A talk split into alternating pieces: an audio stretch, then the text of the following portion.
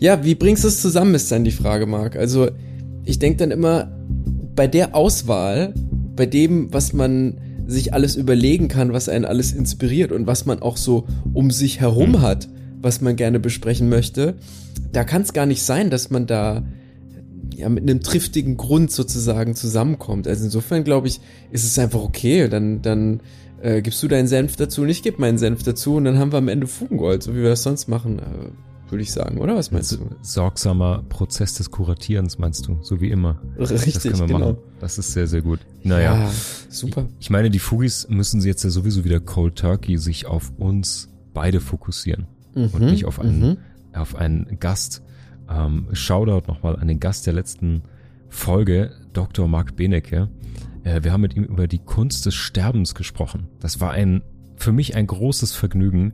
Äh, ein richtig, richtig guter Talk. Es hat mir auch Spaß gemacht, den Marx so ein bisschen näher kennenzulernen und zu schauen, wer hinter diesem Sherlock Holmes-artigen forensischen Genie da so steckt und, und wie er wirklich aufs Leben und den Tod blickt und hinter all den Zahlen und Fakten natürlich doch auch irgendwie seine eigene ja, eigene Ansichten dazu hat. Fantastisch gut, ey. Hat sehr viel Spaß gemacht, was die, ja. Total, ich bin gespannt. Also wir nehmen ja heute recht zeitig mal auf. Die Folge ist noch nicht, ist erst einen Tag draußen. Ich bin mal gespannt, wie das Fugi-Feedback noch sein wird. Aber jetzt begrüßen wir euch erstmal zu einer neuen Episode Fugengold. Heute sprechen wir über die Kunst der Wörter. Staffel 7 mittlerweile. Hirat und ich sprechen über die Kunst des Lebens. Das heißt, wie immer suchen wir uns Bruchstellen vom Alltag, vom Leben, vergolden die hier für euch mit, ja, mit kuratierten Inhalten. Von Google bis Duden, von Philosophie bis Pop bis Trash bis Humor. Mal gucken, was uns alles so zwischen die Kiemen gerät beim Sprechen. Und ich freue mich auf die heutige Folge, denn Callback, äh, wir haben in der Einführungsveranstaltung, äh, in der Episode äh, 8 und, äh, 86. Das war die erste Folge der siebten Staffel. Da hast du ganz zu Ende, weil uns die Zeit davon lief, hast du ein Gedicht vorgelesen. Ja, genau. Äh, von Carossa. Das war sozusagen zur Einführungsveranstaltung so ein Häppchen, das du uns und allen Fugis mitgegeben hast, gedanklich. Ein Gedicht, der alte Brunnen. Und lass uns doch daran anknüpfen. Das Interview mit Marc war sozusagen ein Einschub, eine Special-Folge, aber lass uns mal da dranbleiben. Jetzt mal ähm, zwischen den Folgen gesprungen sozusagen. Ähm, lass uns näher auf dieses Gedicht gleich mal eingehen und ähm, gucken, was sich dahinter verbirgt. Und da sind wir, glaube ich, ganz klassisch in einem, in einem sehr klassischen Stück Kunst, einem Gedicht. Und ähm, ich habe ein bisschen was anderes zum Kunst der Worte heute mitgebracht, und zwar eine Installation, ein sogenannter Truism von der Künstlerin Jenny Holzer. Darauf freuen wir uns heute und mal gucken, welche Bruchstelle wir in Worten und Wiedergabe und dem gesprochenen und geschriebenen Wort so finden. Ladies and Gentlemen, es ist hoffnungslos, aber nicht ernst. Sünden, Laster, Sinnkrisen und Verfehlungen sind das Krakelle unseres Selbstbildes. Was tun mit den Rissen, die der Alltag in unsere Wunschbiografie zieht? Dem Unerwarteten, den Fauxpas und Fehler, die wir machen? Wir vergolden die Bruchstellen des Lebens mit Kultur und Kitsch, Philosophie und Pop, Hochmut und Humor. Wo das Schmutzige und das Heilige sich küssen, finden wir das Fugengold. Ja, also ich habe hier mein Glas Wein tatsächlich heute, weil Marc, du hast angekündigt, heute sind wir mal mit richtig viel Vorlauf unterwegs im Vergleich zu sonst, mhm. wo wir wirklich knapp knapp kalkuliert, äh, ganz engmaschig am Release-Termin herumdoktern. Und jetzt haben wir satte vier Stunden bis zum nächsten Release. Wir sind beide überarbeitet und schütten uns den Wein rein. Ja, finde ich richtig ja. gut. Und insofern, was gäbe es Schöneres als äh, Wein und Gedichte? Es ist sozusagen das, das Podcast Maßatelier. Das ist immer so auf Kante genäht, da äh, geht nichts mehr. Ja, du musst naja. mich jetzt eigentlich foppen, weil Wein und Gedichte, das klingt so nach ja, das Schlagermagazin unter den Literaturmagazinen. Du, ich habe ich hab weder, weder dazu gesagt, dass du im Morgenrock da sitzt in deinem Schaukelstuhl, noch dass du so einen Bartschoner aufgetragen hast. Also ich, es soll ja auch einiges geheim bleiben, würde ich sagen. So am, Der am Hugh Hefner unter den Lyrikern, ja. Genau, also klemm, klemm dir zwei Monokel rein und schieß los, ey. Ja, auf jeden Fall. Ich finde nämlich, wenn wir heute unter anderem, also nicht nur unter anderem, sondern tatsächlich über Worte sprechen und, und über Gedichte und über Text und so weiter. Ich finde gerade bei Lyrik ist das Tolle, wenn man Lyrik und so vielleicht auch insgesamt bei Literatur, wenn man das so von diesem Fürstenthron herunterholt erstmal und erstmal yes. so hinstellt und es gar nicht als etwas allzu sehr Besonderes im Sinne von etwas sehr Erhabenes irgendwie darstellt. Das finde ich immer peinlich, wenn Leute dann in diesen Rezitationsmodus kommen und es so ganz groß aufblähen und so weiter. Dabei sind es eigentlich erstmal nur so ein paar Verse und Strophen, die sich halt irgendwo gemütlich gemacht haben oder eben auch nicht irgendwo reingezwängt wurden oder eben rebellieren oder was auch sonst. Aber ja. ich finde erstmal muss man nicht Jazz hören, Wein trinken und dabei irgendwie sich wie Woody Allen fühlen müssen. Das finde ich eigentlich immer ziemlich lästig, ehrlich gesagt. Das kann man alles machen, aber man sollte dabei entspannt bleiben und nicht in so ein Familienfeier Großmimentum verfallen. Richtig. Wenn man dann an der gedeckten Tafel in ganz oh gemäßigtem Gott. Tone mit knarrender Theaterstimme. Was wird denn immer Schiller oder Hesse oder irgendwie einer wird nochmal ja. aus der Gruft gezerrt und Boah, auf dem ey. Esstisch entbeint. Das muss Gra nicht sein. Nee, Deswegen lass doch mal ganz entspannt äh, mit ordentlich Street Credibility in den Hüften äh, über Carossas alter Brunnen sprechen. Was meinst du? Machen wir auf jeden Fall. Also ich will dazu noch ein paar Worte verlieren, wie immer, bevor, ne, du baust ja, ja die Rampen und ich und ich bremse dann nochmal. Du fährst dran vorbei. genau, ja.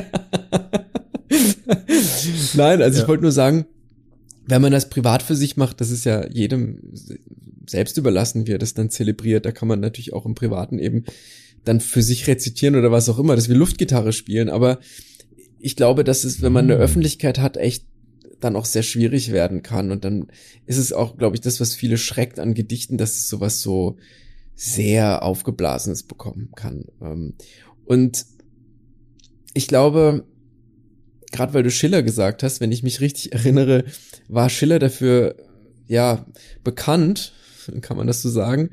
Er war auf jeden Fall verpönt dafür, dass er so furchtbar schlecht gelesen hat, weil er es so unglaublich dramatisch lesen wollte. Und dann noch im tiefsten Schwäbisch. Also da gibt's irgendwie eine Episode, also die erste, das erste Werk von Schiller, mit dem er wirklich bekannt geworden ist, ja. Ähm, oder für das er schon bekannt war, waren eben nicht die Räuber, sondern das war, glaube ich, die Verschwörung des Fiesco zu Genua nagel mich nicht drauf fest, aber es war nicht die Räuber, obwohl das eigentlich immer so als der Durchbruch irgendwie gefeiert wird. Whatever. Jedenfalls hat er das so schlimm gelesen wohl, dass die Leute reihenweise den Saal verlassen haben, weil er wohl jedes Wort so stark äh, quasi auf die Goldwaage gelegt hat, dass es einfach nur noch gestresst hat. Und du siehst also, selbst große, große, wunderbare Schriftsteller können diesem Irrtum aufliegen. Na, vor allen Dingen, also zum einen erstmal wirklich mein persönliches Gold in der Bruchstelle Gedichte ist dieses gedankliche Bild,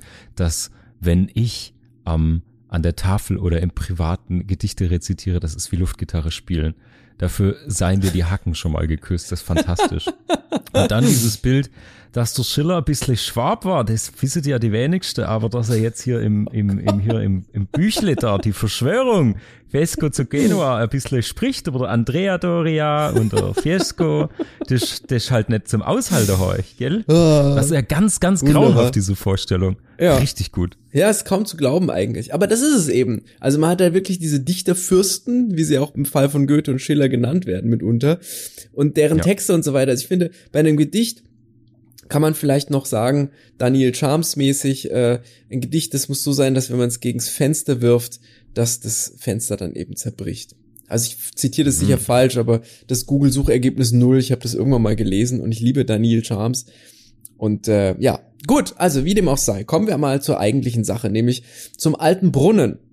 Und wir fangen direkt mit etwas an, was ganz alltäglich ist. Aber ich lese es vielleicht einfach nochmal vor für all die ja. Fugis, die jetzt das Ende der ersten Folge nicht gehört haben für die drei oder vier Leser, die wir, Leser, ja. Zuhörer, die wir am Ende noch haben und ja. die das jetzt ich vielleicht nicht ich lesen wollen. Ich unterlege das im Schnitt mit ein äh, bisschen Luftgitarre. Sehr schön. Also, gut, dann lege ich mal los. Jetzt bitte lausche auf. Der alte Brunnen. Lösch aus dein Licht und schlaf. Das immer wache Geplätscher nur vom alten Brunnen tönt. Wer aber Gast war unter meinem Dache, hat sich stets bald an diesen Ton gewöhnt. Zwar kann es einmal sein, wenn du schon mitten im Traume bist, dass Unruh geht ums Haus. Der Kies beim Brunnen knirscht von harten Tritten, das helle Plätschern setzt auf einmal aus. Und du erwachst, dann musst du dich nicht schrecken, die Sterne stehen vollzählig überm Land. Und nur ein Wanderer trat ans Marmorbecken, der schöpft vom Brunnen mit der hohlen Hand. Er geht gleich weiter und es rauscht wie immer. O freue dich, du bleibst nicht einsam hier. Viel Wanderer gehen fern im Sternenschimmer und mancher noch ist auf dem Weg zu dir. Yes. Hans Karosser, der alte Brunnen. So, wa was Mhm. reizt mich so sehr an diesem Gedicht und warum habe ich es mitgebracht? Mich reizt erstmal immer die Einfachheit. Das reizt mich auch an einem Schriftsteller, auf den wir später noch zu sprechen kommen werden, den ich auch im Zusammenhang mit einem Brunnenmotiv vorstellen möchte, aber mich reizt es, wenn auf wenig Fläche viel passiert. Mhm. Mhm. Und das ist hier der Fall. Also vielleicht mal kurz vorweg zu Carossa selbst. Carossa hat gelebt von 1878 bis 1956 und war ursprünglich eigentlich ein Arzt. Er ist auch als Schriftsteller bekannt, er hat Lyrik und Erzählungen geschrieben und hat auch schlussendlich seine Arztpraxis dafür aufgegeben, um eben schreiben zu können. Und ich glaube, das Interessante, um es jetzt mal kurz zu fassen, also ich werde jetzt nicht hier die Biografie irgendwie äh, zusammenfassen, das kann man sich ja selber durchlesen dann, es geht ja uns eigentlich um was anderes. Aber so die Eckpunkte, die vielleicht wichtig sind, äh, also Carossa war selbst im Ersten Weltkrieg 1916 bis 1918 als Bataillonsarzt im bayerischen Reserveinfanterieregiment 19 an der rumänischen Front und an der Westfront im Einsatz. Und Mhm. Genau, es gibt einen interessanten Side-Fact. Er musste Rupert Meyer ein Bein amputieren. Rupert Meyer ist ein deutscher Jesuit und äh, ja, äh, Präses der äh, Marianischen Männerkongregation. Mhm. Und äh, er ist insofern bekannt, weil er in der Zeit, in der NS-Zeit, im Nationalsozialismus zum katholischen Widerstand gehörte und er wurde 1987 auch selig gesprochen. Also netter Side-Fact hier, Amputation, Häkchen dran. Okay. Und okay. Genau, also in diesem Zusammenhang entstand auch das tagebuchartige Werk, äh, das rumänische Tagebuch und äh, das 1924 erschien und bis 34 eben dann, ähm, bis es von den Nazis eben, ja, gecuttet wurde. Ne? Und äh, Mhm. Carossa ist insofern bekannt auch dafür, es gibt ja diesen Begriff der inneren Emigration, also Mhm. das ist ja sozusagen, gilt so für Künstler, Schriftsteller, Gelehrte, alles Mögliche, die in der Zeit des Nationalsozialismus in Opposition zum NS-Regime standen, aber eben nicht ausgewandert sind, sondern sozusagen nach innen in die Emigration gegangen sind, also Mhm. ausgetreten sind, nicht mehr teilgenommen haben. Und zu denen gehört eben auch Carossa. Genau. Und ja, er ist vielleicht insofern noch interessant, weil er nach Kriegsende tatsächlich nahtlos an die schriftstellerischen Erfolge, die er zuvor hatte, anknüpfen konnte und, Okay. halte ich fest, zu einem der meistgelesenen deutschen Schriftsteller in der Zeit geworden ist. Das mag jetzt Okay. erstaunen, ich kann es, obwohl ich es eigentlich nicht möchte, ein bisschen abdämpfen. Das ist häufig so gewesen mit Schriftstellern dann, die vorher schon populär waren, dass man dann die wieder ausgepackt hat und plötzlich gesagt hat, nein, wir gehören nicht mehr zu dieser Zeit, ja, äh, so wie der Strukturalismus zum Beispiel als ja, als, als Wissenschaftsmethodik oder wissenschaftliche Disziplin plötzlich ganz bekannt und berühmt wurde in Deutschland, weil man gesagt hat, okay, da kann man sich jetzt mal so rausnehmen aus den Inhalten und muss sich mit Mhm. dieser. Nazi-Vergangenheit nicht beschäftigen, sondern guckt sich das ganz abstrakt an und so weiter. Also so gab es auch eben, ähm, ja, Schriftsteller eben, die da dann populär wurden und vorher schon populär waren. Mhm. Mhm. Mhm. Genau. Ist schon mal interessant. Ja. So viel zu seiner Person. Da will ich jetzt gar nicht so viel zu sagen, weil das eigentlich nicht unser Thema ist, aber vielleicht um so ein grobes Bild davon zu kriegen, ähm, wer das war und und ähm, ja, genau, wie der so drauf war. Gut, kommen mhm. wir mal zum eigentlichen Text. Was reizt mich so sehr an diesem Gedicht? Es wird, also diesem, diesem Text wird ganz oft sowas Volksliedhaftes zugeschrieben, dass ich irgendwie mhm. da gar nicht drin lesen kann und so eine heimelige Atmosphäre kann ich da drin auch nicht lesen, die oft damit einhergeht. Ich finde eher, dass dieser Text etwas, eine, ja, so eine Art kosmische Vision entwirft. Und also vom ganz Kleinen ins ganz Große kommt. Der erst, die ersten Zeilen sind ja lösch aus dein Licht und Schlaf. Das ist mit diesem Ausrufezeichen so ein richtiger Imperativ, ja. Mhm. Und dem gegenüber, diesem kleinen Lichtauslöschen, dieser absoluten Dunkelheit, wird eben dieses große kosmische Bild vom Sternenhimmel und den Wanderern, die da durchlaufen und den Geräuschen, die sie erzeugen, diese stetige Bewegung auch, die da drin ist, dieses immer weiter gehende, immer dieses Währende, auch was durch diesen, durch diesen Brunnen und das Fließen des Wassers eben aufgeworfen wird, das finde ich so mhm. Unglaublich, unglaublich spannend. Und es ist äh, interessant, weil dieses Gedicht eigentlich, äh, ja, in einem Zeitraum von etwa zehn Jahren entstanden ist. Es wurde 24 gedruckt. Es gibt aber eine erste wow. Fassung 1913 dass ähm, da ist sozusagen der Keim dieses Gedichtes drin in Carossas Lebenslied und da schildert er so ein bisschen die die Eindrücke ähm, in seiner ähm, in, in einem Ort, wo er damals seine Arztpraxis hatte, nämlich in Seestetten an der Donau. Und da schreibt er in, mhm. in seinem Tagebuch 1913, Zitat, Punkt, Punkt, Punkt, Murmeln des Brunnens vor dem Hause. Wenn es für einige Augenblicke verstummt, so weiß man, dass jetzt jemand trinkt.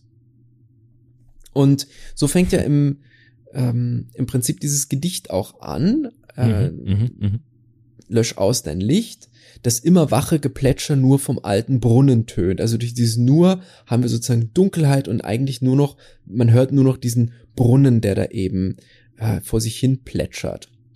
Ja. Und jetzt würde ich gern gleich mal kurz abbiegen und das später noch ein bisschen größer machen und mit dir besprechen, denn der Brunnenmark. Was, woran denkst du, wenn du an einen Brunnen denkst?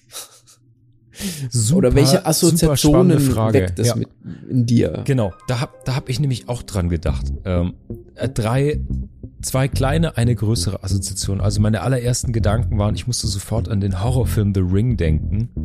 Ähm, Stark, dieser, ja. Oder ganz viele Filme eigentlich. The Ring, der erste Batman-Verfilmung von Christopher Nolan, mhm. ähm, wo seine ähm, dieser katharsische Moment, wo er diesen äh, alten Brunnenschacht einbricht und so weiter, der Zugang zur Badhöhle und so weiter. Und das ist irgendwie. Ach so, ja, das und an den, äh, an den Song von einer Band, die ich sehr gerne mag, Modest Mouse, äh, Poison the Well. Ach, Aber okay. das führt ja, zu wow. weit. Ähm, und Pass mal in die Show Notes, dabei, bitte. Ja. Pack ich in die Show Notes. Cooler Song. Mm, und dabei fiel mir irgendwie auf, dass der Brunnen, obwohl der in unser fast immer aus unserem Alltagsleben so verschwunden ist, dass der in ganz viel Popkultur und Fiktion noch eine Rolle spielt. Mhm. Und das fand ich so erstaunlich. Das ist ein Motiv in vielen Büchern, Filmen vor allen Dingen, äh, auch in Songs immer noch. Und das finde ich so erstaunlich. Ich weiß, ich kann mich nicht erinnern, wann ich das letzte Mal einen Brunnen gesehen habe. Also natürlich Brunnen als Wasserstelle und so gibt es natürlich in jeder Stadt noch, aber nicht dieser sichtbare Brunnen und erst recht keinen, an den du heranwandern kannst naja, und mit der Hand genau. herausschöpfen. Das ist der Punkt. Also dieser alte Brunnen ist selbst ja sozusagen, also den es ja sicher zuhauf gegeben hat, ja. nicht nur sicher, den hat es zuhauf gegeben. Der ist jetzt sozusagen eine Rarität geworden und zu einem literarischen genau. Motiv, ja, zu einem, ist genau. quasi topisch geworden. Und mhm. Ich finde aber genau da ist Fugengold eigentlich dran, denn uns begegnen täglich tausende Brunnen. Wir nehmen sie vielleicht gar nicht so sehr wahr, ja, wir beschäftigen uns vielleicht nicht so eindringlich damit, aber Brunnen sind, gibt's alle naslang. Natürlich nicht diesen Wasserbrunnen, aus dem man dann Wasser schöpft, um zu trinken und so weiter. Das ist wirklich, wie gesagt, ja, ein literarisches Motiv, beinahe fantastisch.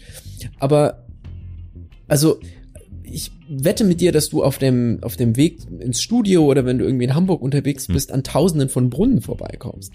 Und die sind so alltäglich, die sind so niederschwellig vorhanden sozusagen in der eigenen Wahrnehmung, dass wir, ja, was machen wir allenfalls? Wir setzen uns vielleicht dahin, wenn wir irgendwie eine rauchen wollen oder irgendwie mit, mit Freunden unterwegs sind, jetzt äh, sich da irgendwie hinflacken möchte und, und irgendwie ein bisschen plaudern will. Aber im Grunde genommen haben wir sonst vielleicht noch einen musealen Zugang zu Brunnen. Also wenn man jetzt irgendwie ja, einen besonders schmuckvollen Brunnen hat, der in den sozusagen eine gewisse Geschichte hineingeschrieben genau. ist und bestimmte Symbole. Also wenn man sozusagen den laienhaft kunsthistorischen Zugang dann dazu hat oder sagt, guck mal, die Figur da sieht toll aus oder was weiß ich was. Ja, ja. so einen pinkelnden Putto hast irgendwie. Aber das finde ich besonders spannend. Das finde ich so fugengoldig an dieser Sache, denn wenn man sich mal damit beschäftigen würde, was, was da alles drinsteckt, wie viel Geschichte und welche, ja, hm, Geschichte hinter der Banalität, die da, die da dargestellt ja, ist, die da vor einem steht, dann hat man richtig viel zu entdecken. Und das finde ich hier nochmal besonders spannend, denn ich werde gleich nochmal einen kleinen Abbieger machen. Wir sprechen mal drüber, wo der Brunnen eigentlich sonst noch drin vorkommt. Aber ich möchte erstmal mhm. beim Text bleiben und immer mal wieder so kurze würde Klammern ich auch aufmachen. Gerne. Ja, ja würde, ich würde auch gerne, weil ich fand die Ästhetik von dem Text und die Erzählhaltung und so, die hat mich, ich will da jetzt nicht vorweggreifen für deine mhm. Analyse oder all das, was du bestimmt gleich noch, noch erzählst, aber ähm, ich habe auch so zwei sehr gegeneinander strebende Gefühle, wenn ich diesen Text höre. Ja. ja. Also gut, dann gehen wir mal rein. Also wir haben dieses Geplätscher, mm, das immer wache, also das, was immer mm, vor, vorwärts geht, was fortlaufend da ist und was von nur, also von diesem Brunnen kommt, das ist alles andere ja, ausgeblendet. Ja. Und dann kommt eine Einschränkung gleich. Wer aber Gast war unter meinem Dache, also wer dort war, ja, unter meinem Dach ist so schwer zu, ja, schwer zu sagen, wer das sein soll, wer da gerade spricht, aber es ist etwas drüberstehendes auf jeden Fall. Irgendeine Art von Gastgeber, das kann man in verschiedene Arten und Weisen ja. einordnen und lesen. Hat sich stets bald an diesen Ton gewöhnt. Also es ist was ganz Normales tatsächlich. Und dann kommt die nächste Einschränkung. Also erst aber und dann zwar kann es einmal sein, wenn du schon mitten im Traume bist, dass Unruhe geht ums Haus. Als ich das das erste Mal gelesen habe, war ich tatsächlich, fand ich das sehr gruselig. Also du schläfst Exakt. da, du hast diesen, Exakt. diesen Brunnen laufen und du bist schon so am Wegdämmern tatsächlich. Man, man mhm, träumt, genau. man schläft sozusagen, man träumt so weg und dann kommt irgendwas von außen, was sehr bedrohlich ist. Ja, es wird, ich finde, es geht ganz schnell, dass das so ganz hochtiltet und was ganz gefährliches.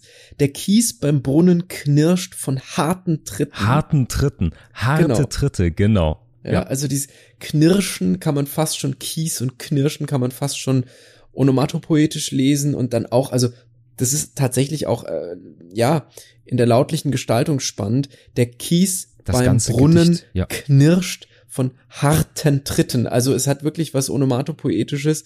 Ja, diese ja. Alliteration mit beim Brunnen und dieses Knirschen, also dieser Kies, der da zerrieben wird von diesen harten Tritten. Und dann im Gegenzug dazu das helle Plätschern, das dir fast dann genau, schon so das, das zerbrechlich wirkt. Ja, ja. weil ich Setzt finde, er macht, er macht aus, so ein ja er macht so ein ganz warmes, wohliges mit O und U und also Lösch und Brunnen und Ton und Traume, Unruh. Das wird, mhm. das hüllt dich total ein. Und dieses Knirschen und Kies und Plätschern, das knallt da richtig rein. Also ja. äh, das kann jetzt auch völlig überlesen sein, aber ich finde von der ja Onomatopoesie sozusagen ist es total mummelt dich das auch schon so ein und bricht dich dann wieder raus. Ja. Richtig. Und da an einem sehr sensiblen Punkt, nämlich für einen Menschen, da, da, wo es ums Schlafen geht wenn man im Einschlafen ist, ist man unglaublich verwundbar. Also nicht nur jetzt irgendwie ja. evolutionär, weil man eben, ja, kein Bewusstsein hat, in Anführungsstrichen, oder nur bedingt, sondern weil man auch in ja, eine Phase geht, in der der Verstand quasi nicht mehr so operiert, wie er es sonst tut, in, in die ja. Welt der Emotionen und des Traumes und so weiter. Da geht ja. man im Traume bist, ja, schon mitten im Traume bist. Eigentlich muss man sagen, dass man da jetzt eigentlich schon im, total total verwundbar ist, ja, total weg ist. Ja, genau. Und ich äh, würde, bevor du weitergehst, weil ja. du bist schon in der, du gehst schon zur dritten Strophe, äh, du hast das eben schon angesprochen, das hat mich auch, ich denke viel über den Ich-Sprecher, Erzähler dieses. Gedichtes mhm. nach, weil der den mhm. Lesenden direkt adressiert mhm. und sehr, das startet mit einem Imperativ, erklärt dir die ganze Welt und ähm, ja, macht so die Tür hinter dir zu so ein bisschen. Ja, ich das die ist Sprechhaltung ist total interessant. So, du legst dich jetzt hin und schläfst. Ach und übrigens, wenn es ultra gruselig wird und du Leute um dich rumschleichen hörst mit harten Tritten, Mhm. ist schon recht. Die wollen nur an diese Lebensader oder was weiß ich. Also es ist sehr Ja. Zwar beruhigend, aber super autoritär auch außenrum, finde ich. Das nehme ich auch so wahr. Und interessant ist ja auch Ja. gerade in dieser, in diesem dritten Vers, wer aber Gast war unter meinem Dache, das führt ja Mhm. auch erstmal ein, dass man an einem fremden Ort ist. Überhaupt. Genau. Ja, weil lösch aus dein Licht und schlaf, das könnte, könnte man auch zu Hause sein, tatsächlich. Ja. Ja. Genau, also ähm, ich finde diese, es ist vielleicht noch eine nette Nebeninformation, es kaschiert auch unten in der zweiten Strophe, die es im Traume bist, das Unruhe geht ums Haus und ne, das helle Plätschern setzt auf einmal aus, dass es ein Haus-Ausreim ist. Hier. ja, ein Mhm, Kreuzreim mhm, das aus auf wohl. aus. so das Landhand, absolute hier No-Go, ja. Ja, das, das stimmt wohl. Ja. Ja. Also es hat was Antithetisches auch, äh, diese harten Tritte und dann das helle Plätschern, das direkt auch im Nachgang eben eingeführt wird. Und ja, also was passiert? Das ist ja gruselig in diesen ersten zwei Strophen. Eigentlich ist man an Ja. einem fremden Ort, man bekommt gesagt, schlaf jetzt, es ist Zeit zu schlafen. Und man, man bekommt sozusagen über diesen Imperativ auch erzählt, was gerade passiert, was man wahrnimmt. Und diese Unruhe, ich bring, also ich finde, das, das bringt alles zum Wanken da. Das ist total interessant. Mhm. Und mhm. Ich finde, auch da ist dieser Brunnen, den wir jetzt, wir beide, unsere Generation, wahrscheinlich vor allem aus dieser Ring-Verfilmung, das, das, Ja. äh, das Remake, das amerikanische. Im Übrigen ein sehr gutes Remake. Es ist selten, dass, Mhm. dass asiatische Horrorfilme amerikanisch gut geremaked werden. Aber da ist es wirklich so. Wir kennen das und deswegen kennen wir es auch eher als Horrormotiv tatsächlich und als, als etwas, äh, ja, Gefährliches. Das gibt's aber auch schon, ist schon angelegt, ja. Ich glaube, das Märchen leistet da seinen großen Beitrag dazu, dass der Brunnen nicht nur romantisiert wird, sondern auch wirklich als Gefahr, ja, ja stigmatisiert Das, wird. und das, genau, und das finde ich ist ja das Spannende an diesem Symbol sozusagen des Brunnens, weil es natürlich die Lebensader ist, weil es natürlich Lebensquelle ist und trotzdem dieses mystifizierte oder gefährliche als Schlund, Richtig. als schwarzes Loch im Boden in sich trägt. Ja, total. Richtig, und auch wenn das jetzt ein, ein Zierbrunnen ist heute oder so ein Springbrunnen und Ja, so ja. weiter, wir sehen so viele, wir haben so viele Brunnenmomente eigentlich. Ist total verrückt. ähm, Ich, ich muss das auch Wasser gerade sagen, ich muss so. mich mal äh, korrigieren. Ich weiß auch gar nicht, von welchem Brunnen er spricht, weil mit einem hellen Plätschern Mhm. kann es natürlich auch so eine, so eine, was du von Wanderwegen kennst. Es kann natürlich auch so Ja, eine ja, kleine genau. Trinkbrunnenquelle sein. Richtig, da Das läuft heißt, auf er wäre nicht ganz so bedrohlich, aber ja. Genau, er ist ja auch erstmal nur als alter Brunnen dargestellt. Ich glaube, das stereotype Bild, was wir dann haben, ist dieser Steinkreis mit dem Ja, mit dieser ja, ja. Holz, wie nennt man das denn? Holzding da, dieser Kordel, die man runterlassen kann. Diese Zug, Spule, ja, ja, immer, ja. Das Ding da eben, ja. genau. Also, wir haben diese Unruhe, etwas, eine, eine krasse Zäsur, ja, dieses Dauernde wird kurz unterbrochen. Das ist bedrohlich, das macht Angst. Also so dieses, dieses stete einen in den Schlaf wiegende auch, dieses akustische wird unterbrochen. Das ist wie so ein, wie so ein kleiner Tod tatsächlich, mutet das erstmal an, ja. Also da kommen diese harte, harten Tritte und plötzlich, zack, ist sozusagen das Plätschern gestorben. Und dann wird man ja wieder direkt angesprochen in der dritten Strophe und du erwachst. Aber gleich kommt Mhm. mit der Zäsur, dann musst du nicht erschrecken. Wieder ein Imperativ. Keine Sorge. Alles ist okay. Und jetzt, finde ich, es wird dieser Wendepunkt eingeführt. Die Sterne stehen vollzählig überm Land. Und als ich das Exakt. das erste das Mal der, gelesen Das ist die habe, Bruchstelle, ja. ja, genau, richtig. Ist es so, als würden diese Sterne in dieses, also in den Himmel geworfen. Dies, das Bild wird Ja. plötzlich, kriegt plötzlich so eine große kosmische Dimension. Ähm, allein über diese, dieses Wort vollzählig, ja, und überm Land stehen wird, wird, wird es quasi wie so ein, ja, wirklich wie so ein Dach, wie so ein großes wie so ein endloses Gespann einfach. Ich komme jetzt ein bisschen ja. ins, ins Palavern, aber es ist nicht einfach die eigene Gedichterfahrung sozusagen ähm, mhm. wieder in Worte zu fassen. Aber ich teile die, die genau und ich sind, finde, also, es lohnt sich, weil das ist diese, das ist diese seltsame Bruchstelle, wo man aus diesem pittoresken kleinen Bild äh, äh, unter der Decke, er macht noch schön das Licht aus, Tür zu, so und dann reißt jemand dieses Dach auf von diesem Puppenhaus, Richtig. dem Gedanklichen und plötzlich bist du in der ganzen Welt. Ich finde es auch einen ganz wichtigen, wichtigen Punkt. Auch genau. die, die Show auf äh, äh, bisschen Bling Bling äh, Wort in der Zeile danach mit dem Marmorbecken. So, ne, genau. ne, man hat's ja. Ja, das ist auch das ist wirklich Echter schon Karazza-Marmor. Ja. ja, das ja. ist so die Kalzone unter den Gesteinsarten. Ja, also unbedingt. Ähm, ja. Also ich finde dies vollzählig. Das ist quasi ja mehr geht nicht. Ja. Ähm, und man wird sozusagen ja in dieses dieses kosmische Gefüge wird so ästhetisch eingeführt. Und dann geht's ja, lass noch mal weiter. Dranbleiben. Was ist das? Was ist das für ein Motiv in, in deinen Augen? Also mal What the fuck hat jetzt als Beruhigung irgendetwas mit einem Typen, der um mein Schlafzimmer rumcreept, zu tun mhm. mit den Sternen. Ja. Na, also das fand ich das Interessante daran. Wo ja. ist die Beruhigung in alle Sterne sind noch da? klingt wie so ein Kinderlied fast schon, eine Abwandlung yeah. davon. Was hilft mir das jetzt, wenn der Typ mit der Sichel vor meinem Fenster rumcreept am Brunnen, dass die Sterne ja. noch stehen? ja. Also, ja. Ja, ja, richtig. Also dieser Typ ist nur ein Wanderer. Ist dann in, genau im dritten Vers der dritten Strophe. Das ist jemand, der wie du sozusagen, kommt ja dann später, einfach nur unterwegs ist, der, der in diesem, in diesem, unter diesem kosmischen Dach, in diesem kosmischen Gefüge, das hier mit den Sternen aufgemacht wird, selbst unterwegs ist. Und ja. der schöpft vom Brunnen mit der hohlen Hand das kriegt was unglaublich Sinnliches in dem Moment. Also die hohle Hand ist in dem Fall auch wieder eine schöne Alliteration, denn der ist quasi so Mensch, wie er nur sein kann, ähm, schöpft der vom Brunnen. Also der, das ist, finde ich, ganz, ganz, ja, wirklich äh, körperlich äh, sehr, sehr sinnlich nimmt er dieses Wasser auf. Ja, der tritt ja. an dieses Marmorbecken und nimmt sich das, weil ein Wanderer, ja, der Durst, der muss, der ist unterwegs. Aber das ist jemand aus der Reise, der, der schöpft sozusagen von dieser Quelle. Das kann man auch wieder vielseitig lesen, wenn man den Brunnen jetzt als, als ähm, Lebensquell und, und, und, ja. Aber in der Summe ist, glaube ich, hier die Betonung insbesondere dahingehend wichtig, dass es eine sinnliche Erfahrung ist, die dargestellt ja. wird.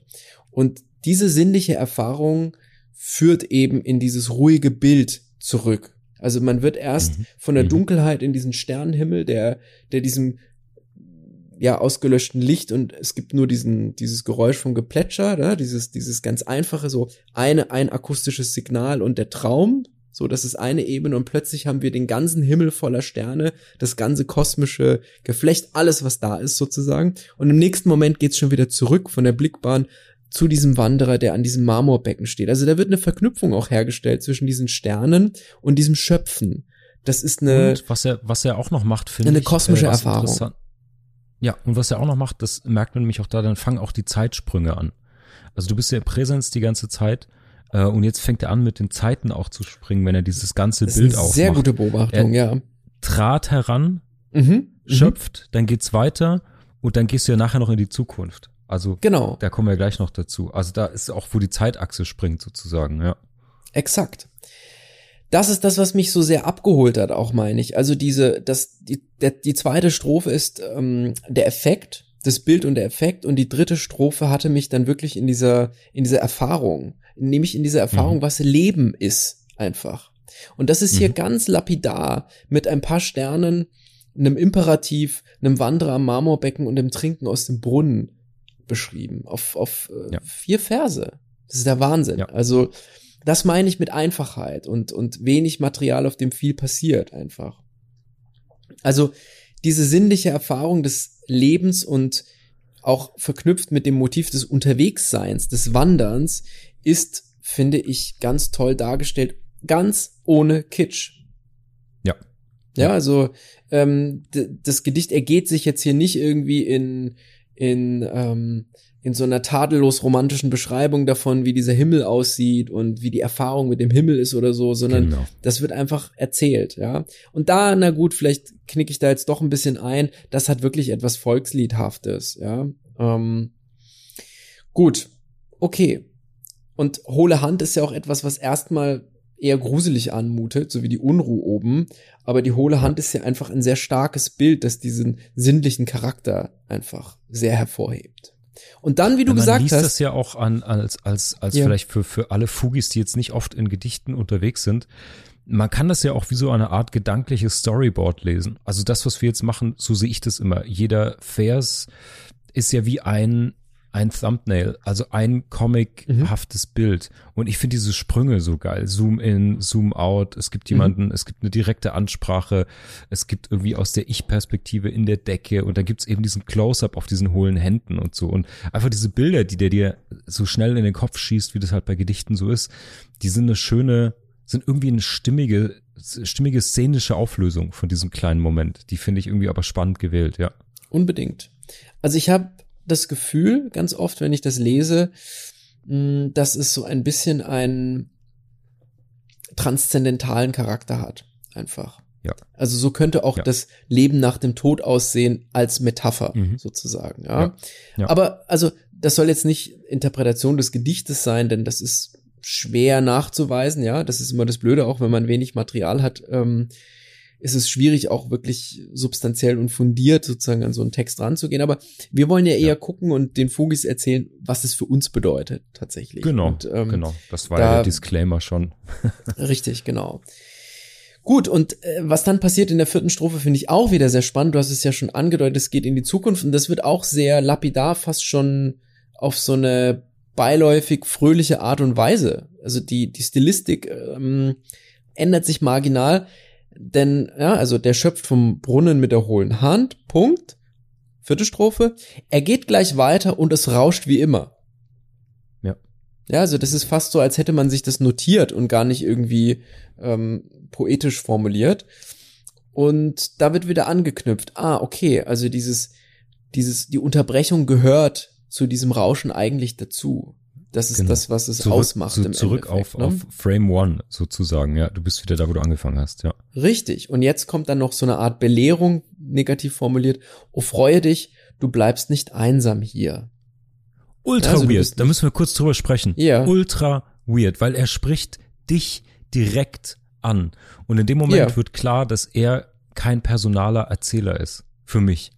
Mhm. Du bist mhm. ja sowieso nicht einsam wenn dir jemand gerade das Licht löscht und dich ins Bett bringt, sozusagen. Aber offensichtlich ja. handelt es hier sich nicht um einen Ich-Erzähler, der in irgendeiner äh, Personenfunktion oder in, als irgendwie als Person da ist, weißt du, weil sonst wärst ja, du nicht das alleine, ist das wenn der andere Problem weg ist. mit dem in Anführungsstrichen lyrischen Du. ja. Ja. Ähm, dass er hier offensichtlich gewählt ist, um eine bestimmte Erfahrung besser formulieren Nähe zu können. herzustellen, ja. Genau, um Nähe herzustellen.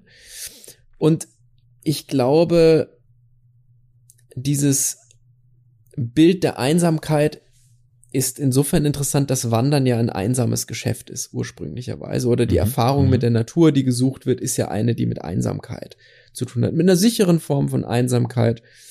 Und heute nochmal ist ja Wandern was ganz anderes als vor 100, vor 200, vor 400, vor 500 Jahren. Ja. Mm, ich glaube, was hier wichtig ist, ist tatsächlich die nächst, der nächste Vers, der das ergänzt. Viel Wanderer gehen fern im Sternenschimmer. Also die sind nicht unmittelbar bei dir, sondern man ist gemeinsam auf der Reise.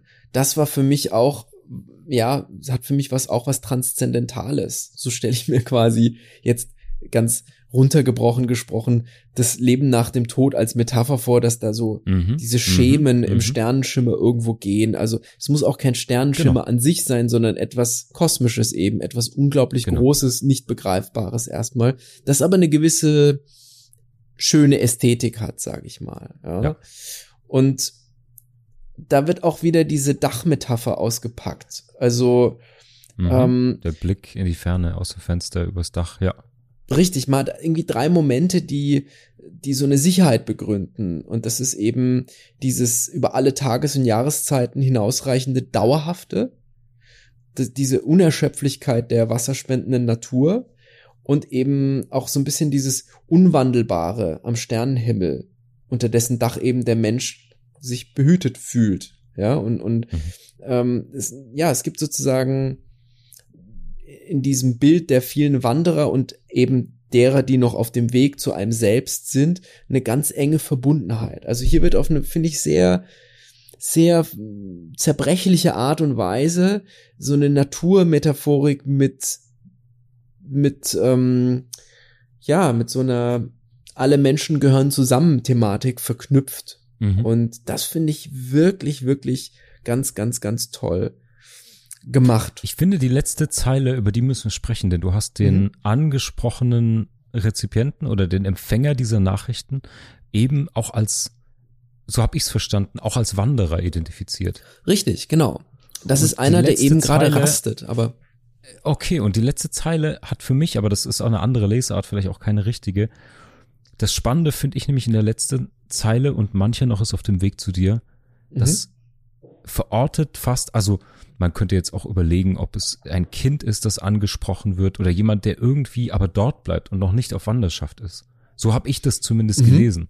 Interessant. Also okay. weil also der ist noch auf dem Weg zu dir. Das das klingt so, als würdest du ja nicht in die Einsamkeit alleine gehen, sondern als wärst du, als hm. würdest du bleiben. Ja, vielleicht kann man das. Aber du bleibst oder weiß ich nicht. Ja.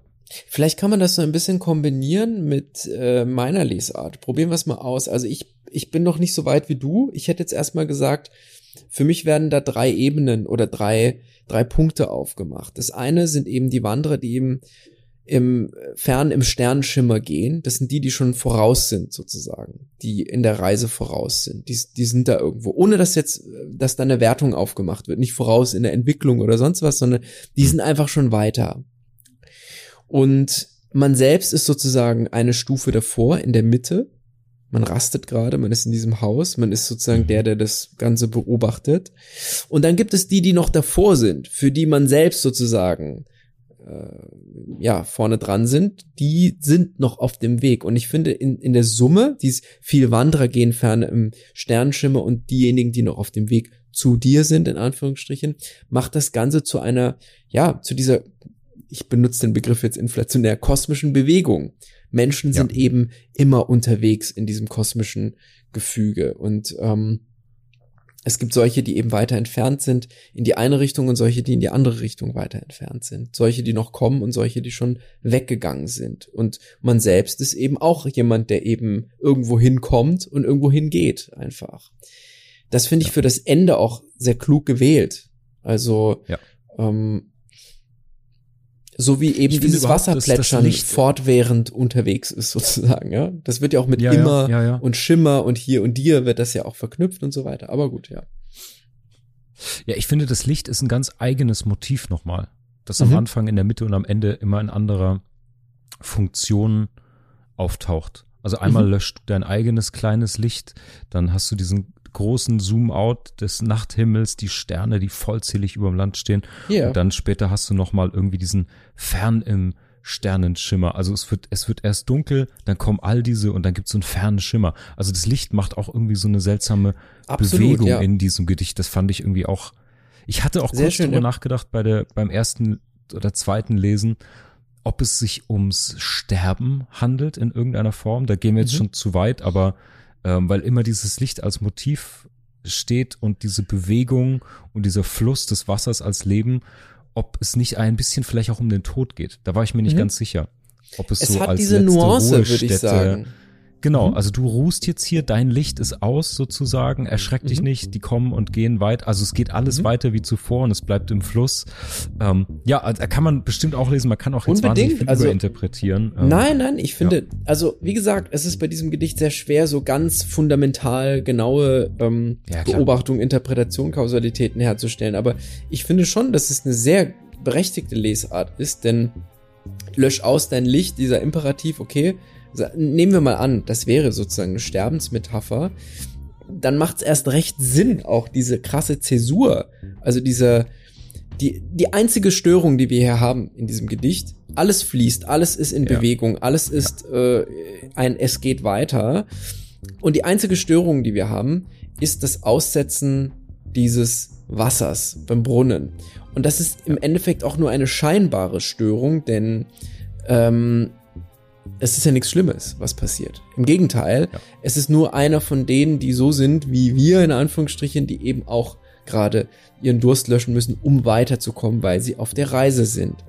Und insofern kann man schon sagen, dieser Sternenschimmer, auch dieses Nachtmotiv, das ist sozusagen das, was nach dem Leben kommt. Ja. ja. Ähm, kann man schon anschlussfähig machen, denke ich. Man muss vorsichtig ja. sein mit der Formulierung, aber wir schreiben jetzt auch keinen Interpretationsaufsatz, sondern ähm, wir gucken, wie wir uns nähern können. Also das muss man, denke ich, immer wieder betonen. Also weil eine reine Analyse des Gedichtes würde jetzt eine etwas andere Herangehensweise erfordern. Und ich finde, da sind wir uns beide relativ nah in der Lesart, weil ich habe ja diesen, ich finde, diese kosmische Erfahrung hat etwas von über dem Leben stehenden auf jeden Fall. Ob das jetzt ja, tot sein ja. muss oder nicht, ja, aber es ist etwas, das darüber hinaus weist. Ja, genau. Total.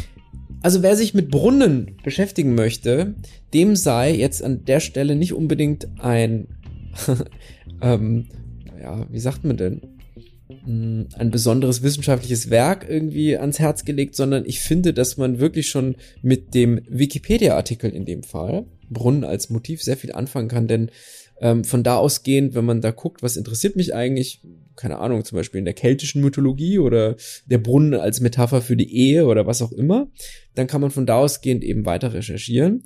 Ähm, das finde ich einen, einen, ganz guten ähm, Punkt und ganz interessanten. Ja. Ich würde gerne ganz kurz noch zu zwei Dingen kommen, bevor du abfeuern kannst, Marc. Und ich versuche mich will, ich wirklich dir dann auch mein, mein endgültiges Fazit, bevor wir weitergehen, aber ja. Mhm.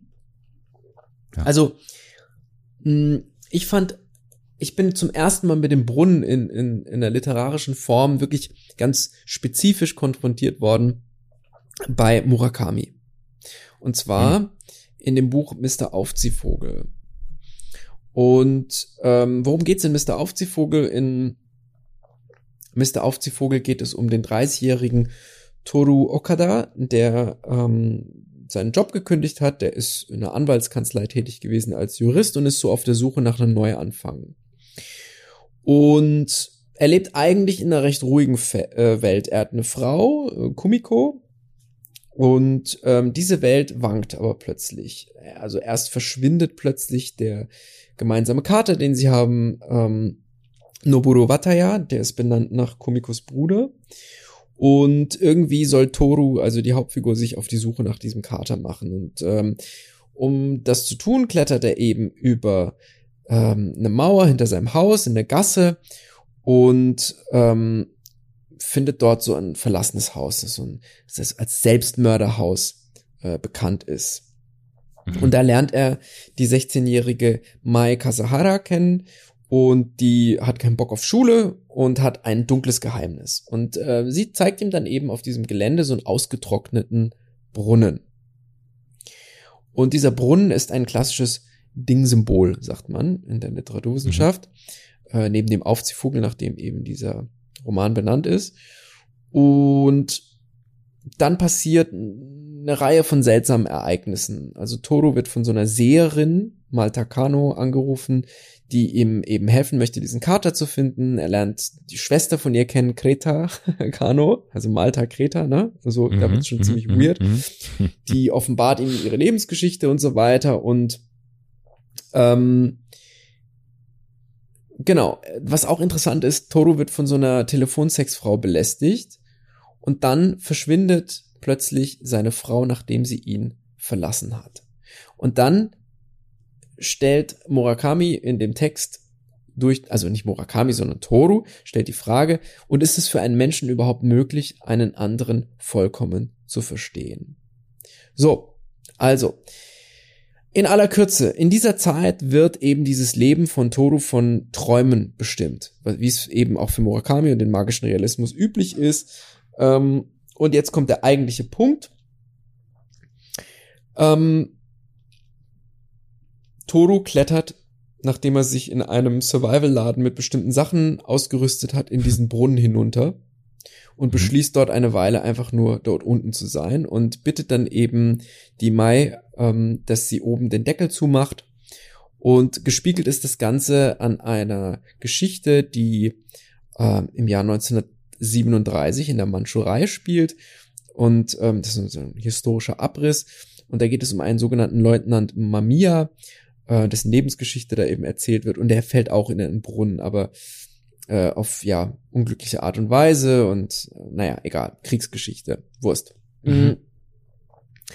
Für mich war diese Episode so spannend, in der eben Toru in diesem Brunnen sitzt. Und ich dachte mir, warum geht er in diesen Brunnen? Und dann auch noch so planhaft. Also der fällt da nicht rein, wie es in einem Hollywood-Film der Fall wäre, sondern der beschließt, da runter zu gehen. Der plant es sorgfältig. Und er wagt sozusagen, das war so die erste Lesart, die erste, die sich auch aufdrängt. Ja, natürlich hat es was Psychoanalytisches, die Reise ins Unterbewusstsein, die er halt beschließt aufzunehmen. Und bei Murakami ist es aber mehr, er geht eben in diese surreale Welt hinein, eine Welt, in der es keine Struktur gibt, wo die, wo alles fließt, da sind wir wieder dann, ne, bei diesem Grund, bei dieser Grundthematik auch von Carossa, wo alles unwägbar ist und in so einem großen Zusammenhang steht, den man aber nicht leicht herausfinden kann. Ja. Ja. Ja. Und äh, das war so meine Begegnung. Das, also wer sich dafür interessiert, Mr. Aufziehvogel ist ein ganz tolles Werk. Ich habe versprochen, kurz, kurz und, und bündig zu sein. Das ist wirklich eine ganz, ganz tolle Episode. Ich will auch nicht viel spoilern. Und äh, das, ja, also man kann da auch ins Märchen gucken. Das hatte ich ja vorhin auch gesagt. Ähm, diese Tiefe, diese unauslotbare Tiefe ist ja oft auch ähm, ein Symbol für die Verbindung zur Unterwelt. Ja, man kann diesen Grund nicht sehen, der da unten ist. Man ist verloren. Es gibt ja dieses Sprichwort, ähm, dass äh, das Kind, das in den Brunnen ist, das Kind erstmal in den Brunnen gefallen. Ja, ja ähm, dann ja, ist es ja. sozusagen verloren und so weiter. Es gibt zahlreiche Märchen, in denen der Brunnen eine ganz äh, eklatant wichtige Rolle spielt. Also Frau Holle zum Beispiel. Da ist es sogar die Verbindung zur Unterwelt aber auch beispielsweise der Froschkönig, wo die goldene Kugel der Königstochter in den Brunnen fällt, und der ist so tief, dass sie den Grund nicht sehen kann und so weiter. Also dieses ähm, Abgründige hat da nicht diese Unterweltkonnotation, sondern ja, dann eben die Begegnung, das mit dem anderen Geschlecht ist da sozusagen drin symbolisiert und symbolisiert ist ein furchtbares Wort, aber egal, du weißt, was ich meine. Ähm, mhm, mhm.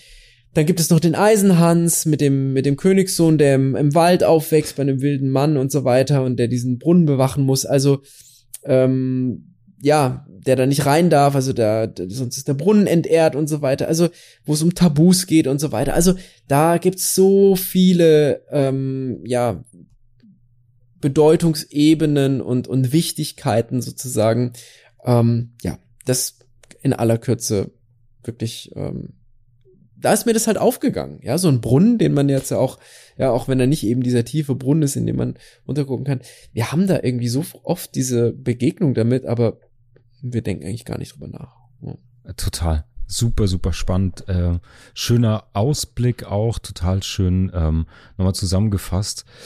Ähm, ja, ich bin jetzt also ins Schwadronieren gekommen, Marc. Jetzt alles gut, bitte, alles gut. Ja, ja ma, mach ich, ich übernehme mal. Ja, also ich habe ich hab auch überlegt, ähm, ob Carossa nicht heimlich einen Swingerclub abfeiert mit dem Thema Sharing is Caring. Du musst nachts auch manchmal das Licht ausmachen und alle Wanderer, die sich noch an dieser, an diesem nicht enden wollenden Labsaal des Wassers ähm, laben möchten, lass sie. Sie gehen schon weiter und die nächsten kommen auch wieder. Aber das bleibt jetzt natürlich im, in euren Gedanken und Interpretationskünsten überlassen. Ähm, Fugis, eher geil, geiles Beispiel, schön. Äh, ich hätte nicht gedacht vor anderthalb, zwei Jahren, als wir das hier angefangen haben, dass wir mal Gedichte on air ähm, uns genauer anschauen. Ich bin gespannt, was die Fugi-Community dazu meint. Ich habe noch was anderes mitgebracht. Ich habe ja eingangs das schon erwähnt. Das ist das Wagnis bei dieser. Ich weiß, Staffel. ich weiß, ich ja. weiß. Das ist ähm, das ist ganz dürres Eis. Mal gucken.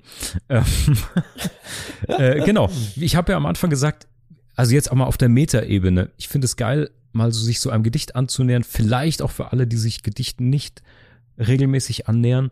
Ich habe ja schon gesagt, wir wollten ja aber über die Kunst der Wörter sprechen. Wir haben jetzt ganz klassisch, traditionell uns mal ein Gedicht in Ruhe angeschaut und zumindest mal so ein bisschen was abgekratzt und ein bisschen Gold gefunden zu Brunnen, zu der Wanderung, dem kosmischen, wie auch immer. Und äh, wir machen mal einen Sprung von einem knappen Jahrhundert.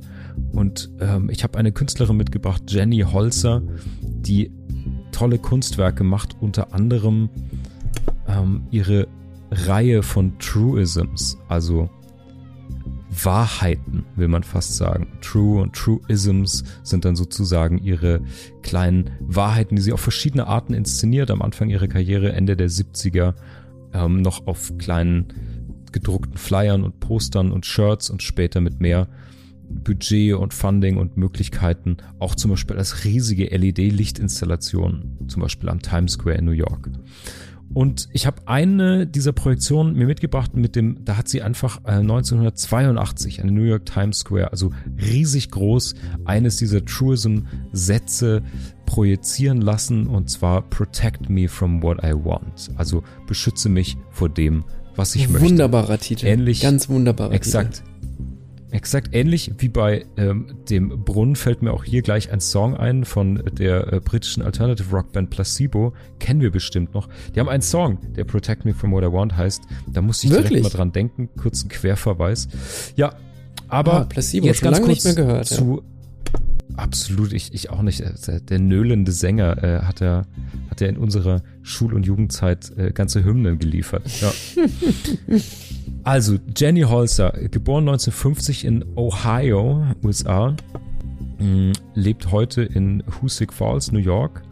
Und die sucht sich immer ganz spannende Medien aus. Installationen, Texte, Plakate, Video, Lichtprojektion, macht viel online jetzt auch, macht auch Soundsachen. Ist eine Konzeptkünstlerin, die ganz viel im öffentlichen Raum macht, viele Installationen.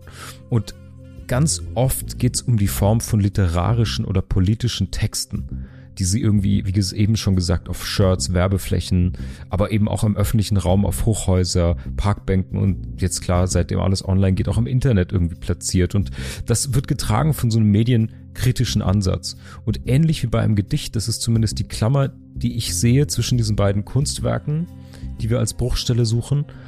Ähm, du kannst dieses Gedicht natürlich kurz weglesen. Du kannst dich an der Schönheit von so einem Gedicht erfreuen. Du kannst es irgendwie wie Luftgitarre spielen, am Esstisch irgendwie bei der Familienfeier rezitieren oder so. Oder du kannst es halt aufbrechen und reingehen und über Motive nachdenken und über Botschaften und über die Ästhetik des Ganzen. Und das wollen wir mit, mit Holzers Projektion jetzt auch mal machen. Spannend, ja. Ja. Ja, total. Also das fand ich jetzt irgendwie vielleicht eine spannende Klammer für die Fugis. Mal gucken. Sie hat ja irgendwie, sie setzt sich halt über diese Kurztexte, über diese Truisms und diese Schlagworte oder so natürlich mit der Verwendung von Sprache auseinander. Einmal als Kommunikationsform, aber auch als Mittel zur Kontrolle, zur Ausübung von Kontrolle und zur Verschleierung sozusagen. Und gerade mit so Leuchtdioden, LED, großformatigen Projektionen, mit denen sie halt 77, 1977 angefangen hat, da spitzt sie das so ein bisschen zu. Also da stehen auch ganz unterschiedliche Sätze. Ihr findet natürlich das Gedicht und auch ähm, diese Projektion, über die wir jetzt gerade sprechen, Protect Me From What I Want, in den Show Notes, könnt ihr euch das mal angucken. Ähm, aber es ist wirklich nur in so einer Neon-LED-Schrift typografiert, hellgelb auf schwarz, also ohne weiteren Kontext. Und das ist Ich Teil finde auch von, da wie gesagt, ganz kurz, wenn ich kurz Ja. rein darf, ähm, Ja, ja, ich finde auch da die Zeit nochmal ganz wichtig. Also wenn Ja, der Beginn ja, dieser wichtig. Serie 77 ist, das sollte man unbedingt mitdenken. Also Ja. mh, was nicht nur was das Ästhetische angeht, sondern Ja. genau richtig, ja. Also aber auch diese die Art, wie Kunst funktioniert in dieser Zeit, ist glaube ich ganz wichtig. Ja, total, total, ganz, ganz wichtig und aber trotzdem so zeitlos und auch in der Aussage mit dem mit dem kritischen, wo wir jetzt gleich noch ein bisschen drauf schauen, finde ich immer noch total zeitgemäß und wichtiger denn je, weil man könnte die Projektion am Times Square jetzt natürlich über Instagram Posts und Motivationsleitsprüche auf Pinterest und so natürlich total harte Analogien ziehen und Vergleiche ziehen. Also, diese Truisms, von denen ich sprach, ist so eine Aphorismenreihe. Da sind so Phrasen, Allgemeinplätze dabei, Binsenweisheiten, Motivationssprüchlein und so. Und die werden ja unterschiedlich gelesen. Das sind manchmal so Schlagworte, die können motivieren, dich auffordern. Aber dahinter ist natürlich, die sind so kuratiert, dass es immer um Macht geht oder Politik und Gewalt oder einfach das soziale Zusammenleben. Und wichtig ist, das gibt sie in Interviews zumindest wieder, dass das nicht ihre Meinungen sind, sondern sie hat, sie kuratiert so ein weit gefasstes Repertoire an Sprüchen und Meinungen. Das ist, glaube ich, wichtig, dass sie sich an der Stelle distanziert, was die Lesart angeht. Das ist so, als würdest du sarkastisch so diese Motivationsposter aus Großraumbüros wiedergeben, also wo ein Löwenkopf drauf ist. Gibt's die eigentlich wirklich? Oder bla bla. Die gibt es äh, in US-amerikanischen Büros, glaube ich, tatsächlich ganz viel. Wahnsinn, ja. Wahnsinn. Das ist ja. echt irre, ja. Na, wenn wir uns dem jetzt weiter nähern, ich habe ein Zitat von ihr mitgebracht, das ist ziemlich auf den Punkt bringt. Sie, sie sagt, also jetzt natürlich übersetzt ins Deutsche, der Inhalt ist mir wichtig und die Worte tragen Inhalt ohne zu klagen. Farbe, Form, Komposition, Tempo, Platzierung und Stimmung zählen zu meinen Themen, aber ich baue auf die Sprache, um klar und relativ konkret sein zu können. Also ist ja auch total wichtig, diese Einordnung und dieser Wunsch nach dem Konkreten. Also gleichzeitig das Mehrdeutige, natürlich diese Sprüche zu nehmen, die mhm. super konkret sind und da aber halt natürlich die Kritik drüber, ja, zu platzieren sozusagen. Ich finde ich finde diese textbasierten Arbeiten total gut. Ich muss natürlich super viel an Robert Pfaller denken mit der Interpassivität. Mhm. Der hat ja, der ist ja immer wieder zumindest mental Gast hier bei Fugengold.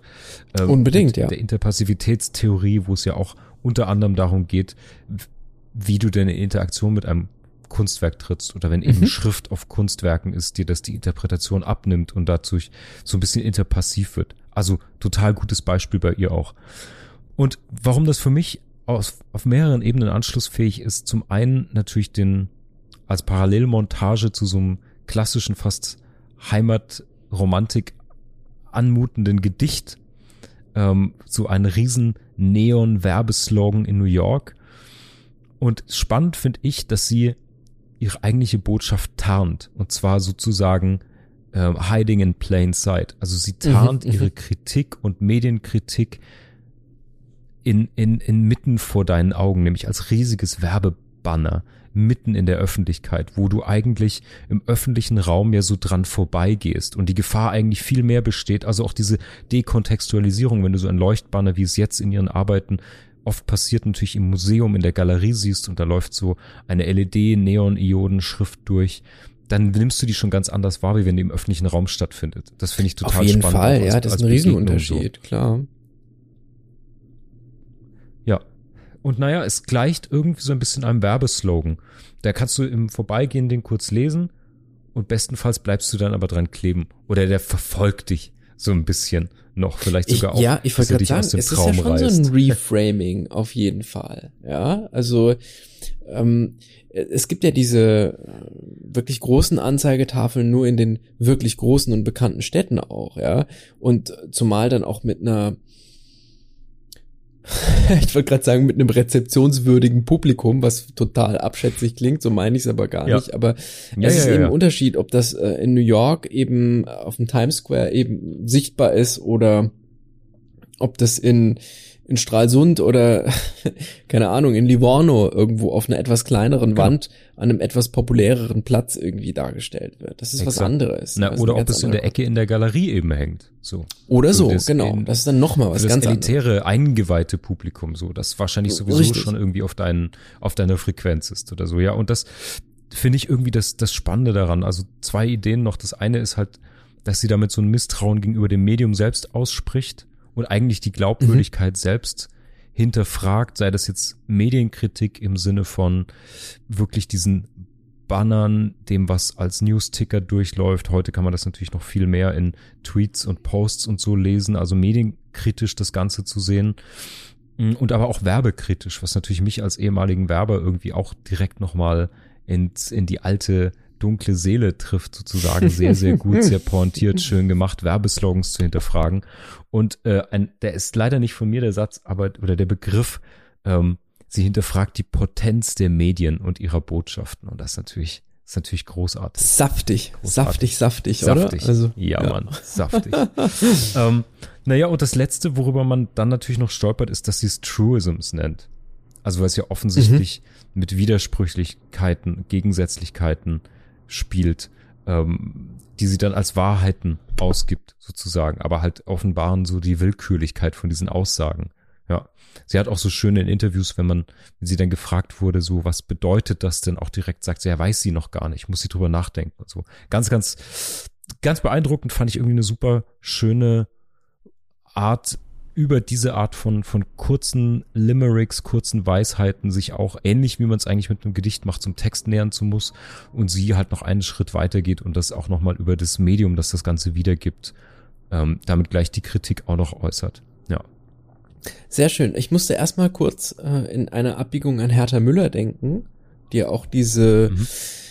äh, diese Wörter, diese ausgeschnittenen kollagiert wo ich als Student das erste Mal mit konfrontiert war und ich bin ein riesen Hertha Müller Fan. Also ich habe die auch wie so ein wie so ein Nerd Fanboy ähm, mal live gesehen tatsächlich war hin und weg. Ich finde Hertha Müller ist ist sprachlich unerreicht, ja. Also ich bin ein Riesenfan. Ich finde diese Frau ja. total interessant und spannend mit ihrer diese ganzen Geschichte. Optik auch in den Collagen. Wahnsinn, Wahnsinn, ja. irre, ja. Und was die, also Atemschaukel ist ein ganz, ganz unglaubliches Buch einfach, aber auch sonst, also Hertha Müller ist für mich so, wow, ja, ganz irre einfach. Und ähm, mega. Packt die uns gerne noch in die Show Notes. Ja, sehr gern, sehr gern. Ähm, wunderbar, wundervolle Autorin. Ähm, ja. Und die beschäftigt sich ja auch so eingehend mit Wörtern und dem Wort an sich sozusagen. Mhm. Mm, und ich finde diese Zugänge dazu sehr, sehr spannend. Jetzt auch ähm, in diesem Fall bei äh, Jenny Holzer, ne? Ja. Ja. Ähm, ja, total. Total. Denn, und das kann man jetzt, glaube ich, das, das, das führt jetzt wahrscheinlich sehr, sehr weit, ähm, aber du kannst das natürlich weiter spinnen. Ich habe an ein Buch gedacht von Byung-Chul Han, dem, dem Philosophen. Der mhm, ist uns mhm. in der allerersten Fugengold-Episode, glaube ich, begegnet. Oder der zweiten. Da ist der so am Anfang Rituale Wahnsinn. gesprochen. Was hast du für ein Elefantengedächtnis? Ja. Irre, ja. naja, das ist, das ist so ein wichtiges Buch für mich, über das ich auch gerade in letzter Zeit wieder ganz viel nachgedacht habe. Ähm, Wenn es um Medienrezeption, Verantwortung, das Wegfallen von Ritualen im Alltag und so geht. Und ähm, ja. weil ich glaube, wir gerade merken, wie oblatendünn dieser Layer von Kultur oder Kultiviertheit über uns allen liegt und wie leicht das erodieren kann. Und da habe ich irgendwie an Rituale gedacht. Anyway.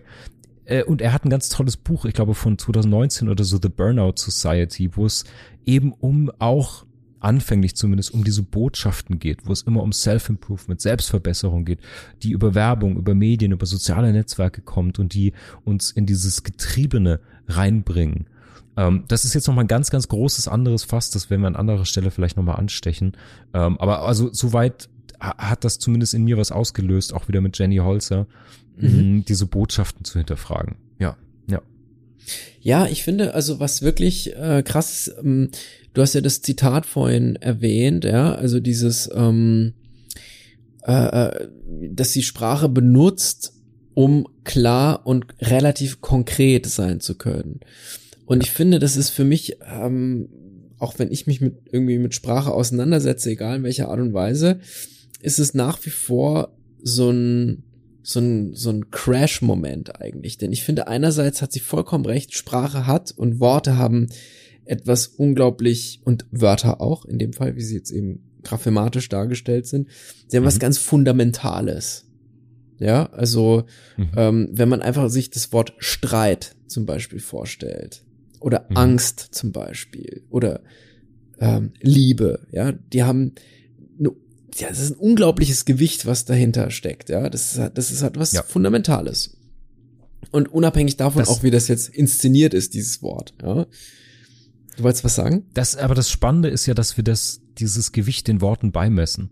Und genau. ich finde, das ist das, ist das Schöne und das Schwierige an, an ja. der Verwortlichung von Emotionen oder Empfindungen oder allem, Kommunikativen eben, dass du es eben, klar, Worte sind so herrlich konkret und gleichzeitig so interpretierbar und es wird aber, du musst es halt durch so eine intellektuelle, sprachliche Schleife ziehen, um was mittelbar zu machen, was genau. vielleicht sonst unmittelbar ist. Klar, du kannst es über andere Arten der Kunst ausdrücken, aber es geht ja heute um die Kunst der Wörter und das ist, glaube ich, so vielleicht abschließend nochmal auf der Metaebene eigentlich ein ganz guter Punkt, über den wir noch kurz sprechen können, was eigentlich diese Konkretisierung von bestimmten Dingen, Momenten, Emotionen vielleicht auch und gleichzeitig diese Abstraktion, weil du es eben in so einen sprachlichen Kosmos erstmal bringen musst. Das ist, glaube ich, die. Ich glaube, das ist der Crash. Baustelle.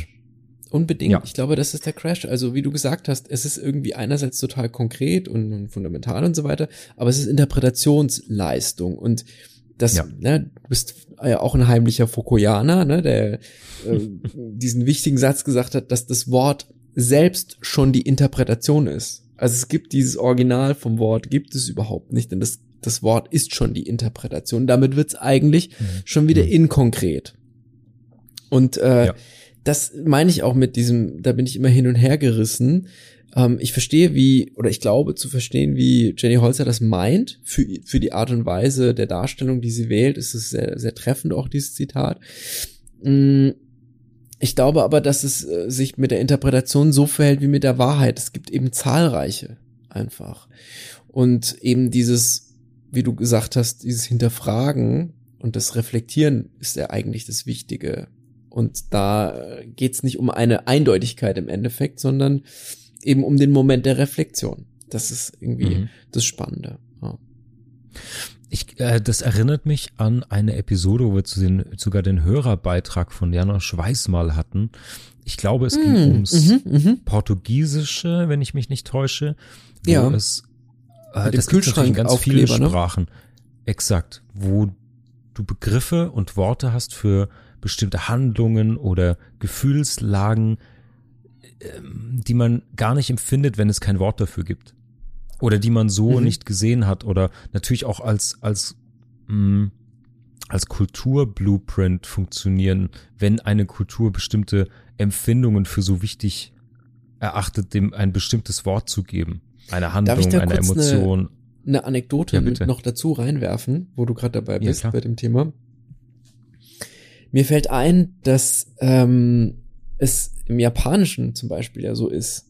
Es gibt ja ganz, ähm, ja, so sagen wir mal so kodifizierte, es gibt eine sehr kodifizierte Sprache und die hat was mit der Mentalität zu tun. Und da geht's eben darum, dass du keine, ja, du solltest eigentlich keine eindeutige Meinung so anderen aufdrängen. Du kannst sie natürlich schon haben, aber du solltest sie nicht so die ganze Zeit um damit um dich werfen, wie wir das häufig tun. Und ähm, das geht so weit, dass man auch so bei ganz delikaten Themen das ausspart. Und das Beispiel, das ich dazu gesehen habe, war, dass der äh, westliche Arbeitskollege den japanischen fragt, hey, du hast so eine Katze, wie geht's der eigentlich? Und der antwortet dann auf Englisch, maybe my cat is dead. Also, okay. die ist eigentlich gestorben, aber das Aussprechen davon ist eigentlich schlecht, da er aber sozusagen verpflichtet ist, dieser Nachfrage eben auch nachzukommen, ähm, wird das eben markiert mit diesem vielleicht. Ja, obwohl eigentlich klar mhm. ist, dass sie tot ist. Und das sind auch so Umgangsformen, die würden hier jetzt im Deutschen gar nicht funktionieren. Also wenn jemand sagt, und wie geht's eigentlich, was ist ich, was ist ein typischer Hundename? Chappie? nee, keine Ahnung, Schorsch, ja. Wie geht's Schorsch? Ja, und ich sag, Schorsch. Schorsch ist vielleicht tot. Dann wäre das, hätte das was von einem Film, was hätte was Poetisches, aber ja. in der Realität ja, ist das ja, genau. Naja, wie dem auch sei. Ah, fantastisch, extrem spannend. Ähm, wir haben eine Stunde 15 voll gleich. Haben wir wirklich, ähm, ja. Ja, also da, ich glaube, die Fugis können sich einstellen, dass die Folgen ein bisschen länger werden. Es gibt so viel zu besprechen, wenn wir über ja, die Kunst des Lebens sprechen. Endlos, endlos tatsächlich. Also ja. ich bin, man muss, ja. bin echt gespannt. Ich bin sehr gespannt, wie es rezipiert wird, ob die Leute ähm, dranbleiben, ob wir anderes Feedback bekommen als sonst. Bisher muss man sagen, war die Resonanz sehr, sehr gut. Fugis, ihr könnt uns natürlich wie immer Fragen schicken, Anmerkungen schicken, Insta-DMs auf der Webseite fugengold.de haben wir ein Kontaktformular. Wir lesen das auch alles, wenn ihr uns E-Mails schreibt.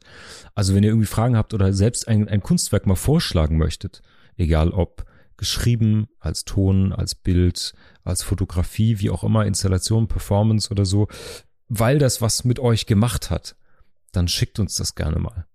Hirat, du wolltest gerade noch irgendwas abschließend ähm, einfliegen.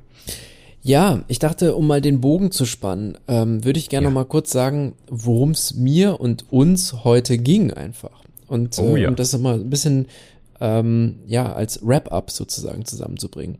Warum die Auswahl habe ich am Anfang schon benannt. Ich finde, dass es mh, eines der Gedichte ist, die durch ihre Einfachheit brillieren und eben diesen für mich sehr interessanten kosmischen Entwurf vom Menschsein eben auf eine poetische Art und Weise transportieren können, ohne dabei besonders aufdringlich zu sein. Im Gegenteil, es ist, finde ich, sehr demütig und sehr ja, einfach gehalten. So.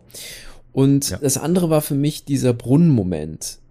Hm, ich denke, es gibt, also der Brunnen ist hier ersetzbar auch durch ganz andere, ganz viele andere Symbole. Aber um es mal ein bisschen zu abstrahieren, so wie man den Brunnen vielleicht heute nur noch ganz nebensächlich und unterschwellig wahrnimmt, gibt es ganz viele andere, ähm, ja, Begebenheiten, Symbole, Orte, ja, das ist äh, recht beliebig, hm, wo man nicht so den geschärften Blick hat. Und ich glaube, dass das mit ein Grund ist, warum wir reisen gehen zum Beispiel und warum wir auch hm einerseits an die gleichen Orte reisen, um das, um die Nostalgie sozusagen zu befüttern, andererseits an neue Orte, um eben immer wieder diese andere Perspektive einnehmen zu können. Denn woanders gucke ich mir einen Brunnen vielleicht tatsächlich an, obwohl ich ihn ja vielleicht gar nicht so spektakulär finde, ja, also oder eben ein bestimmtes Gebäude oder die Architektur wirkt anders auf mich, einfach nur weil ich weiß, ich bin jetzt an einem anderen Ort.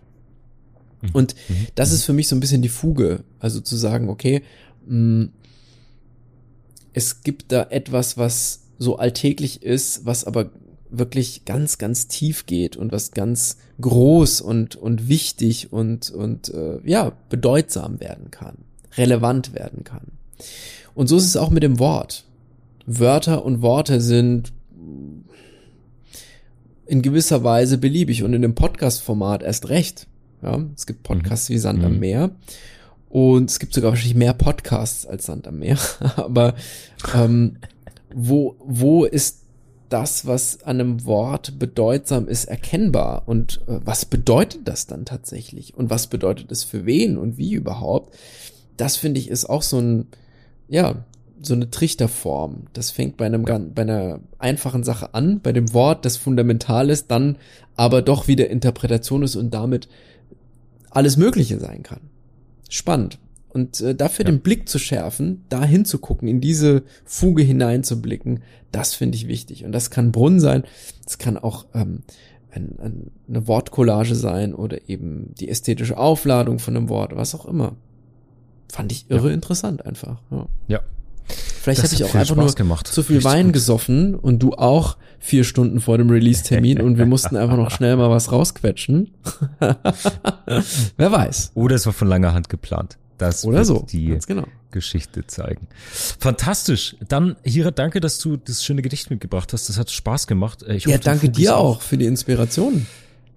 Und ähm, dann würde ich sagen, äh, wir hören uns nächste Woche Sonntag hier wieder. Wir bringen jeder wieder ein Kunstwerk mit. Äh, wir besprechen wieder Bruchstellen, finden ein bisschen Gold für euch.